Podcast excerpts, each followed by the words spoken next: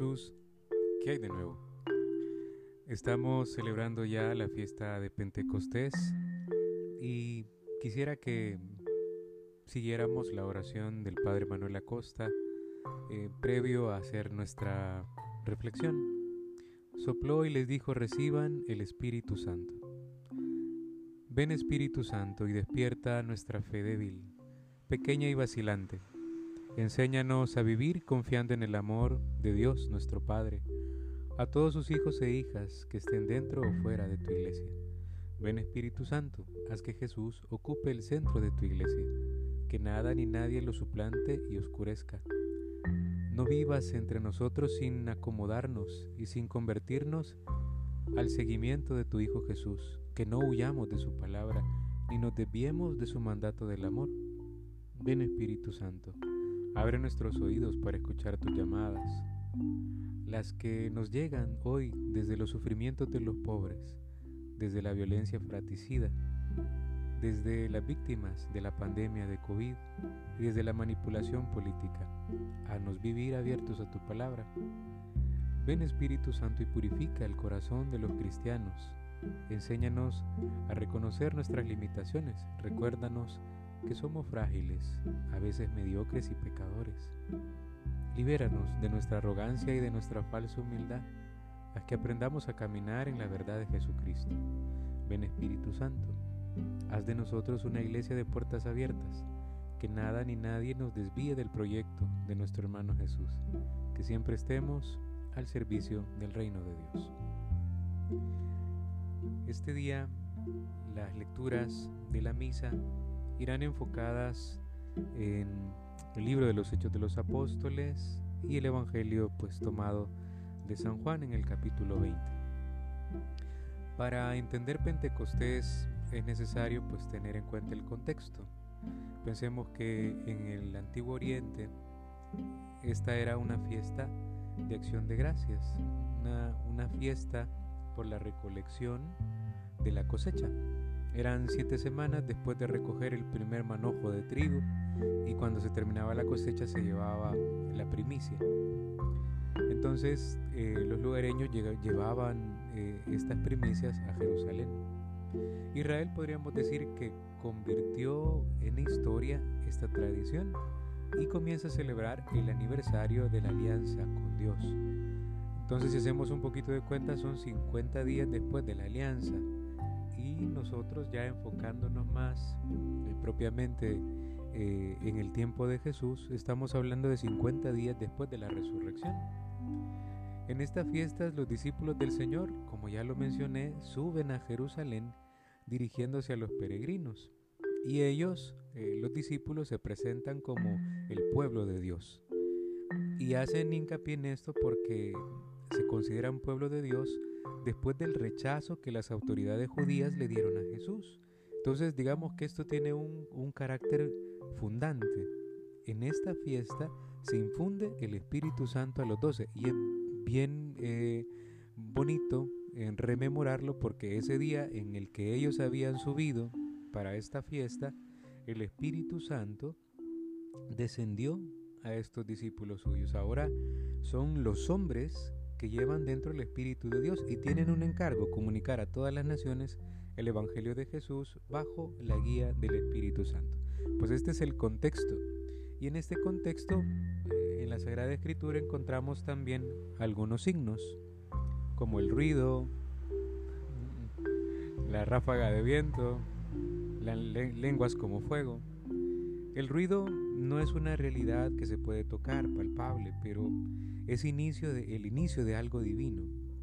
Yo me imaginaba como, como un, ruido que, es atrayente, como, como las palabras del, Papa Francisco allá en Brasil a los jóvenes cuando dijo, eh, armen lío. Y este lío eh, parte del conocimiento de Jesús. Pentecostés, esto es el inicio de algo divino, de un ruido eh, que quiere eh, tener un eco profundo en el corazón de sus oyentes, de sus hijos. La ráfaga de viento es un signo para el oído, se escucha en el viento, pero se, se asocia al Espíritu de Dios. El Evangelio también dirá, dicho esto, sopló y les dijo, reciban el Espíritu Santo. El otro signo eran las lenguas que aparecen ahí como de fuego, que es un signo para la vista. El ruido era un signo para el oído, pero este es para los ojos. Aunque tampoco es una realidad palpable, porque la escritura dice llamas como de fuego, que es una invitación a, entrar a lo esencial. ¿Qué es lo esencial en Pentecostés? Buscar quedar llenos del Espíritu, que la palabra proclamada este día me queme profundamente. Y después, dirá el texto, y comenzaron a hablar en lenguas. Eh, y e, este hablar en lenguas podríamos también entenderlo como proclamarlo eh, o hablar de él en nuestra propia lengua la maravilla que Dios ha hecho.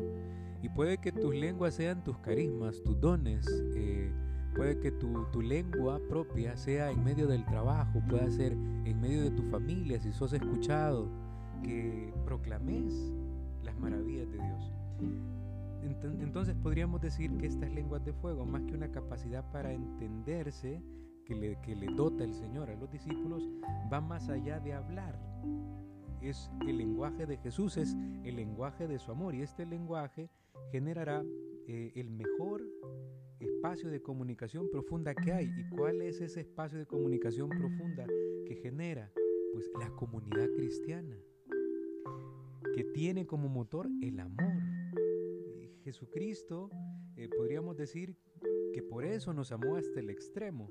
Eh, esta lengua es la que tienen que hablar todos los pueblos. Esta es la, lengua que, que Pentecostés quiere traer a través de su iglesia al mundo entero. Este es el motor que el mundo tendría que tener y es Así vamos a entender también el Evangelio de Juan cuando el Señor se aparece a sus discípulos, ellos están a puertas cerradas porque están con mucho miedo. Y con la venida de Jesús, con la venida del Espíritu Santo, se da paso a la alegría, que está precedida también por el don de la paz. Así saluda el Señor, la paz a ustedes. Y los apóstoles se alegraron al ver al Señor. El soplo del Señor, eh, podríamos decir que está haciendo un paralelo con eh, la escritura del libro del Génesis. Sopló el inicio de una vida nueva. Pensemos que ahora, si tú vivís en comunidad, eh, ahora pasás de ser una comunidad de discípulos a una comunidad del Espíritu Santo. Pentecostés viene ahora a renovar nuestra labor, a renovarnos internamente, a volver a lo esencial, al amor. Luego también hay un elemento muy interesante que es el Señor se aparece a Tomás y hay una situación de incredulidad que se va a transformar, que dará paso esa incredulidad a la confesión de fe después del encuentro que se tiene con el Señor. Es decir, que pasamos del miedo con Pentecostés a la alegría, pasamos de la duda a la confesión de fe y el, y el primer regalo del resucitado será la paz. Y esto es bien bonito porque si seguimos el silogismo, vivir en paz es vivir en el Espíritu Santo, es vivir en un perdón permanente. Y esta es la comunidad cristiana que vive del Espíritu Santo, que vive en la paz y que vive perdonando. Para que haya una renovación de la iglesia, para que haya una renovación por el amor en este mundo, es necesario vivir en el Espíritu Santo, viviendo en paz, perdonando.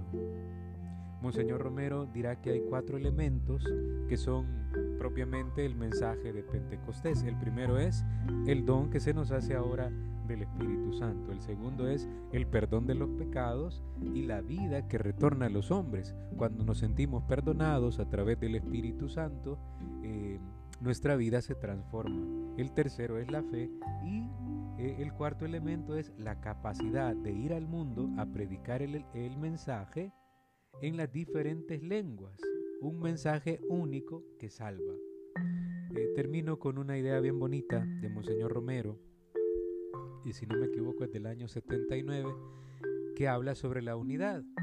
Dice Monseñor Romero, hacia la unidad no nos dividimos o no nos dividamos. Si yo no comprendo al otro cristiano, lo respeto, porque él, si de veras ama a la iglesia, está sirviendo a la unidad que yo también sirvo desde mi perspectiva, con tal que sea sincero mi amor a la iglesia y no sea criticarla porque no se acomoda a mis caprichos.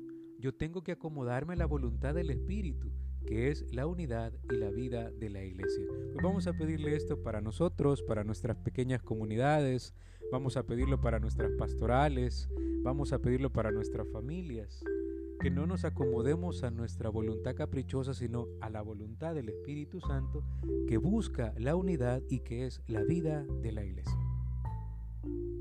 Eso es todo amigos, adiós y feliz fiesta de Pentecostés.